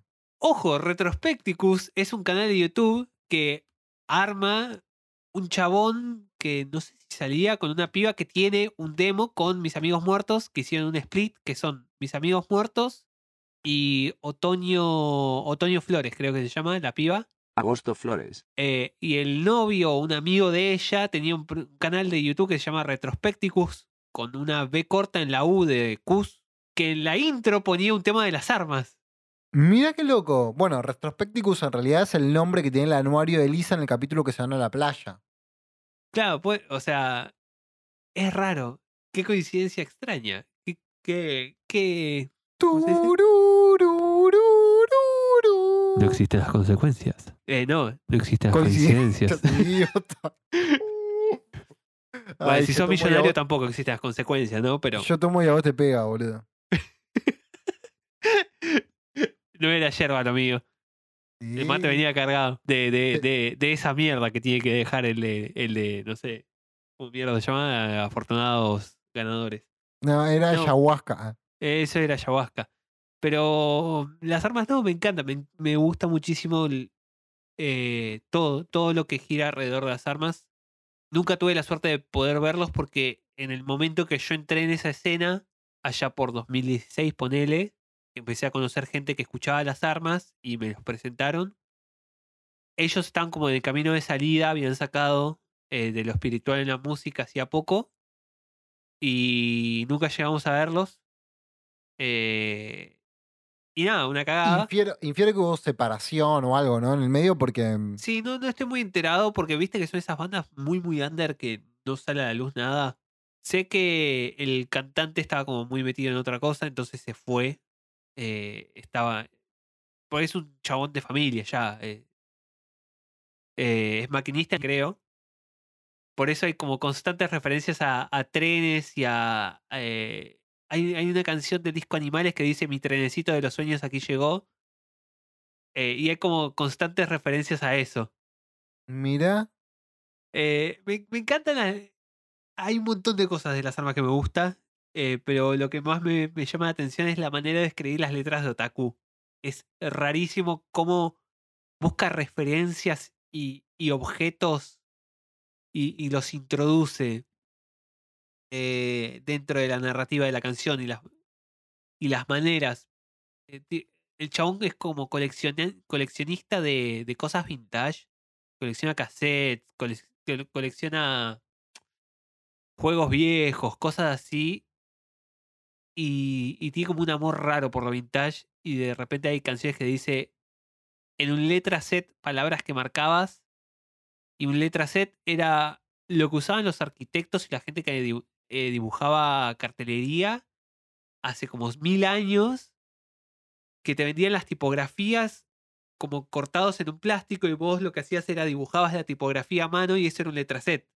Y como ese, ese tipo de, de, de- de palabras que no existen más. Bueno, haciendo un paralelismo con las dos bandas y los dos discos que escuchamos, a mí me pasó que, como vos, vos lo citaste, el disco de Afortunados habla de personajes o de un tiempo que ya no está más, pero desde una forma más distante de alguien que no la vivió y que te relata un- una novela. Claro. Me pasó con el disco de las armas, que es mucho más intimista, Sí, es. es es mucho más personal. Desde Sí. lo sonoro, en las composiciones en sí, hasta lo que dicen las letras, que a veces son bastante crípticas en algún punto, ¿no? son súper crípticas. Yo no tengo ni idea de qué carajo habla el disco en general. Listo, entonces no me siento tan pelotudo. Eh, No, no, o sea, tengo como teorías. eh, y sé que es una cosa re personal de Otaku, que salvo que le pregunte a él, no voy a saber de qué. Sergio, Sergio Rossi, creo que se llama el muchacho. eh, Otaku para la gente. Eh, salvo que le pregunte a él, no sé de qué carajo está hablando, porque son como un montón de viñetas de la vida diaria y distintas situaciones que le van sucediendo y él escribe sobre eso. Y, me parece que es eso en realidad. Son como distintos momentos particulares. Qué sé yo, una vieja se le cruzó en el tren eh, y le dijo algo y él escribió sobre eso.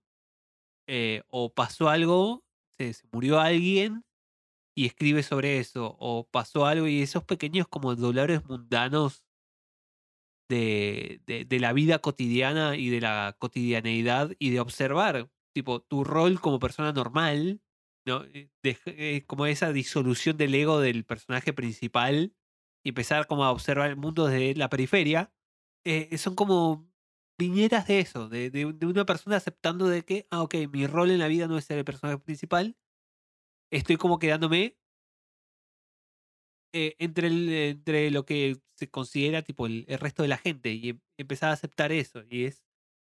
No sé, a mí me gusta eso. eh, eh, Entra en categoría de disco Leo. sí, sí, o sea, ese es un disco súper ambiental, súper Súper climático. Sí, Este, eso, eso también. Lo escuché en el Bondi, por ejemplo. Este. Encima un día medio gris, así que es como que madi- ma- madira. ¿Maridaba? sí, ahí Ahí está. está, muy bien, gracias. Se me lengua la traba. Este, muy bien con el día, en ese sentido. No es un disco muy luminoso, el de las armas, claramente. No, pero Eh, tiene como momentos así de, de levedad y de. Es cuando te hizo efecto el ansiolítico. Claro, pero entre, tan, entre tanta como miasma de tristeza, hay como momentos de, de, de brillo. Sí, pero vuelvo a decir lo mismo, es un disco más intimista de, de, de retrospectiva, o mejor dicho, de autoconocimiento, de autodescubrimiento, y eso que vos me comentabas, que las letras son súper crípticas, y no es que yo soy un idiota, eh, eh, le, le- le da una explicación a todo esto. Este, y se entiende por, por dónde va o las sensaciones que te genera el disco. A mí la verdad que me gustó más de lo... En una segunda escuchada me gustó más, en una primera es como que me costó un poco entrarle. eh, Es que no es un disco usual. no, claramente. No es un disco súper enérgico. Eh, la primera vez que lo escuché, es como dije, bueno, algún- en algún momento explota. Claro, no. Después entendí que no, tiene momentos arriba, pero no explota como yo esperaba. Pero después, en la segunda oída, entendí el porqué. Claro, sí. Sí, es un disco mucho más adulto. Sí, Si, si vos escuchás los distintos discos de las armas, la idiosincrasia de la banda pasa de ser la, la- la, eh, el- de utilizar el lenguaje de alguien mucho más joven y la energía de alguien mucho más joven en busca de la furia perdida y un poco de animales, a ser como temas mucho más maduros, mucho más adulto, mucho más cansado, viejo. desde otro lugar en la vida. Claro, sí. O sea, en busca de la furia perdida, para mí está como el- a la par de este disco, pero por motivos completamente distintos. Eh, tiene, tiene como esa energía cruda de, de, de, de catarsis pura. Eh, y de como una inestabilidad emocional terrible. En cambio, este es alguien como empezando a sentar cabeza y encontrando su lugar dentro de las cosas. Y me gusta mucho por eso. eh, y quizás eh, aprendí a apreciarlo con la edad. eh, un poco eso. Al ¿Sabes? principio no me gustaba mucho. Y es como que acá hacemos un círculo al primer, no al primer episodio de este podcast, sino al proto, al piloto que nunca salió al aire. Eh, encontré cosas de Tenemos Explosivos. ¿Puede ser o me estoy equivocando? Eso es, es misma escena. Es la misma escena. Si vos buscas dentro de artistas también relacionados, ¿viste? O la gente, tam- tus fans también escuchan en Spotify, aparece Tenemos Explosivos, Cuxify, eh, A- Asamblea Internacional del Fuego, que es otra banda chilena. Sí, que es el eh, guitarrista de Tenemos Explosivos, si me lo, Sí, sí, creo que es la mitad, de ten- la mitad de Tenemos Explosivos toca en eh, Asamblea Internacional del Fuego. Ok, yo solo conocí al, al guitarrista. Eh, Eh, y no me acuerdo, hay, hay Fan People, como esa banda, eh, esa onda medio emo, Shaila, eh, medio emo, medio más rock, que existió en algún momento acá en Buenos Aires, que después devino en todas las bandas que ahora forman parte de la Anomalía Fest y de Paper Hearts Records. Eh, el, progenitor son bandas como Las Armas. Eh, Árboles en Llamas es otra banda de Córdoba que es muy muy buena. eh, que también como son parte de esa escena medio emo, triste, hardcore. Y que vale la pena mucho escuchar. porque son bandas súper idiosincráticas, muy, muy propias argentinas. Las armas no existirían en otro país.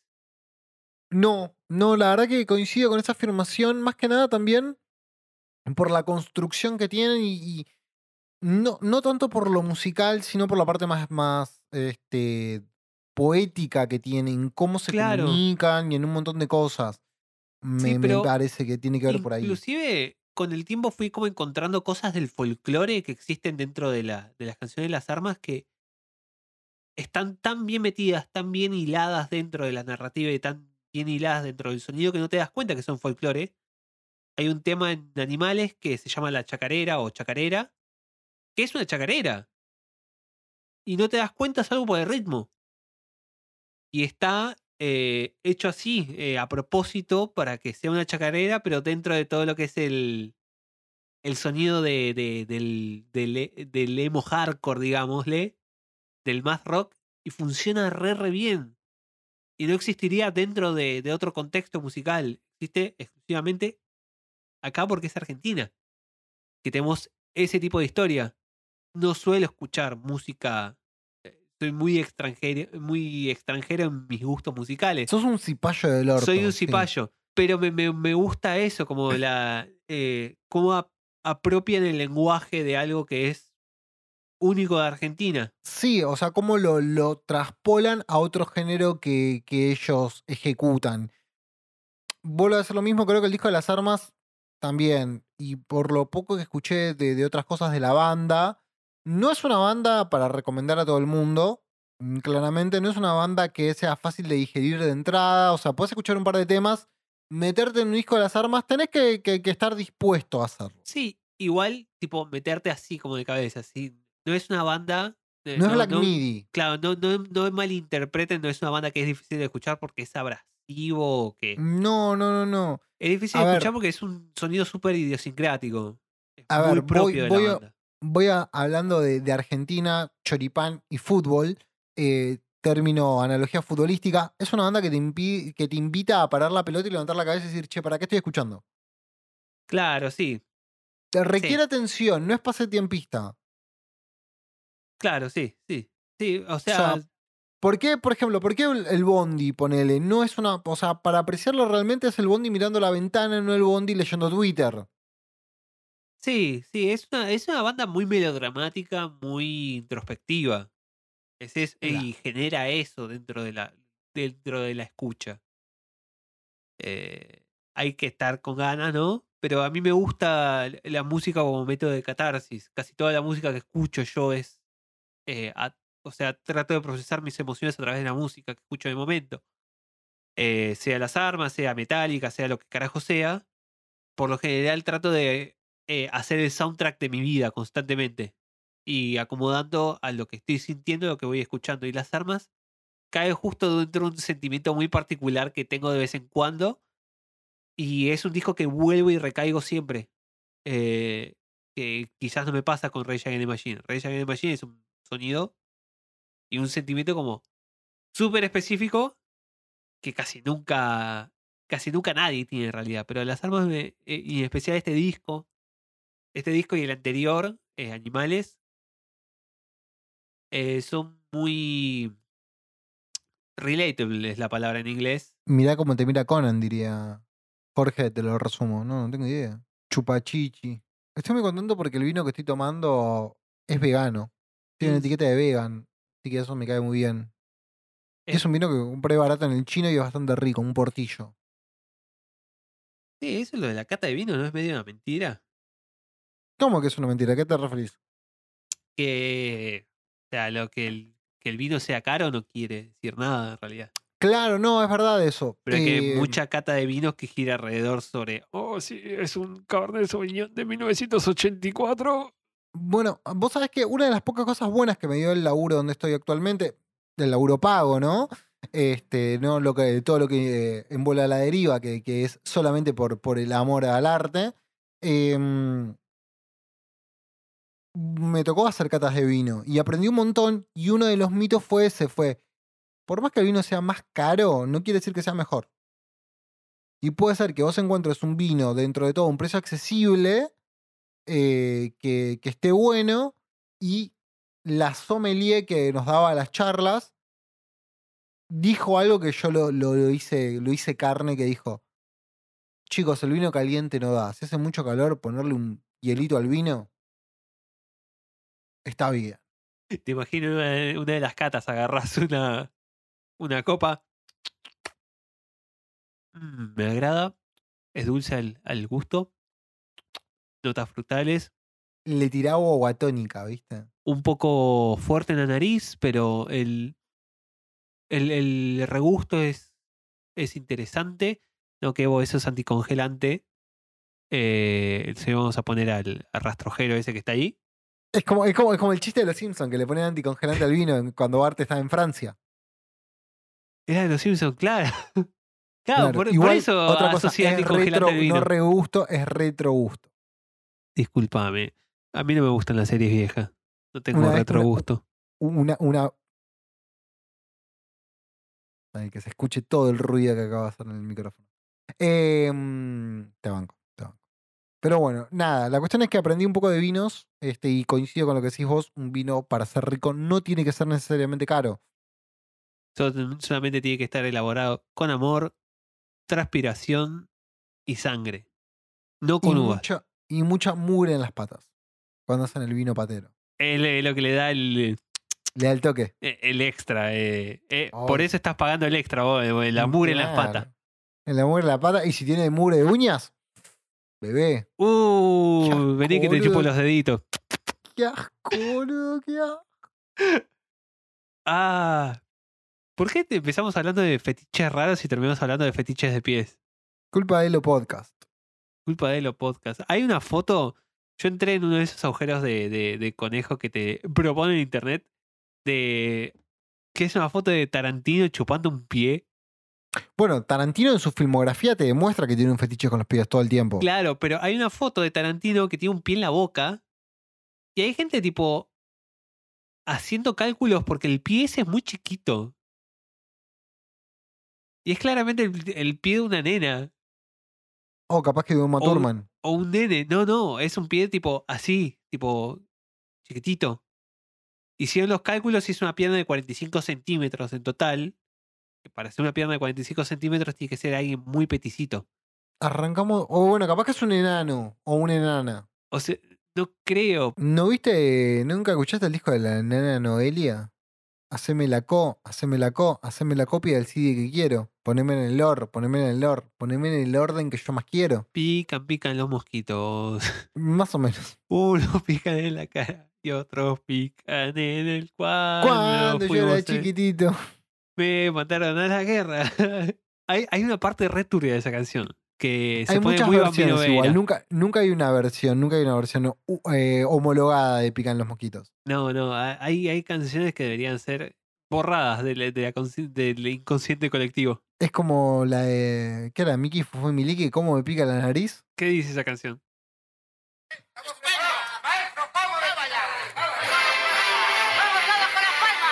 Para que esto, esto lo tengo que editar.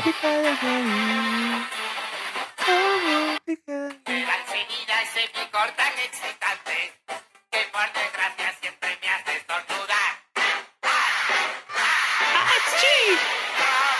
diga la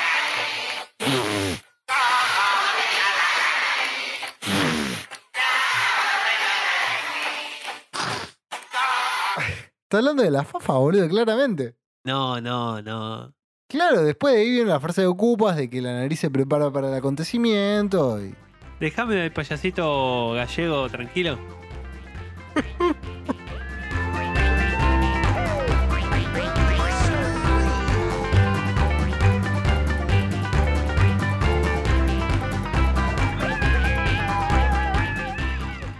¿Cómo me pica la nariz?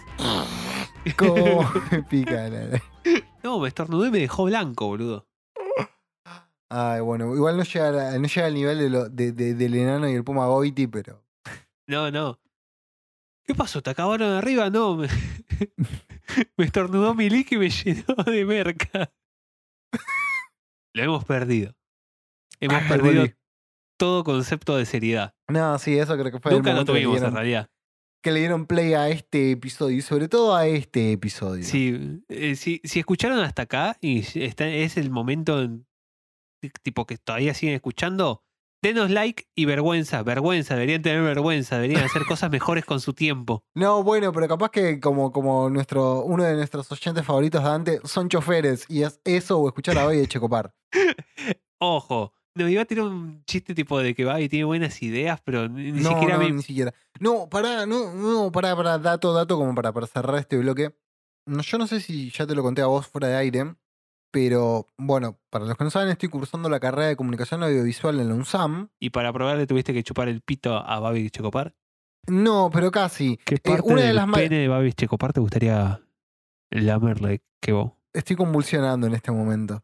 Eh, voy, voy a omitir esa pregunta y voy a continuar haciéndome el pelotudo am- olímpicamente. Este, no, pará. Y una de las materias que estoy cursando es ética.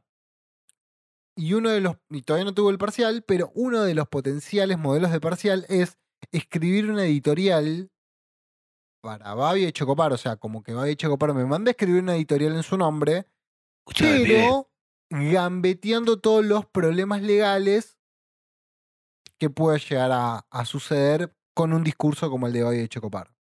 ¿Es una canallada? Sí. ¿Es un ejercicio muy interesante? También. Sí, qué sé yo, o sea, no sé, es casi como que te manden a, a escribir un- una, una editorial defendiendo a, a las prácticas médicas de, de Mengele, qué sé yo. Sí, o, o de Giselle Rímolo, es lo mismo, pero está bien para el ejercicio de nada. O sea, vos tenés que coquetearte en los límites de la ética periodística. O sea, por eso después tenemos un montón de periodistas sin escrúpulos.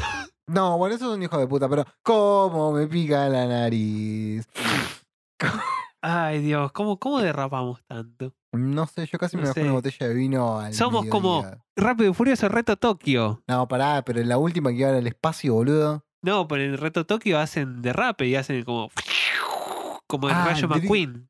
Drifting. Claro, porque es Tokyo Drifting, en realidad, la película en inglés. ¿Ah, sí? Claro, es eh, Fast and the Furious, eh, eh, Tokyo Drift. Ah, mira, yo no. No es Tokyo Challenge. no, No, tiene, no tiene power ese, ese título. A tanto no llegué. A tanto no llegué. Es más, creo que nunca la vi completa esa película. Tokyo. Eh, está buena, o sea, de las Rápido y Furioso no es la peor.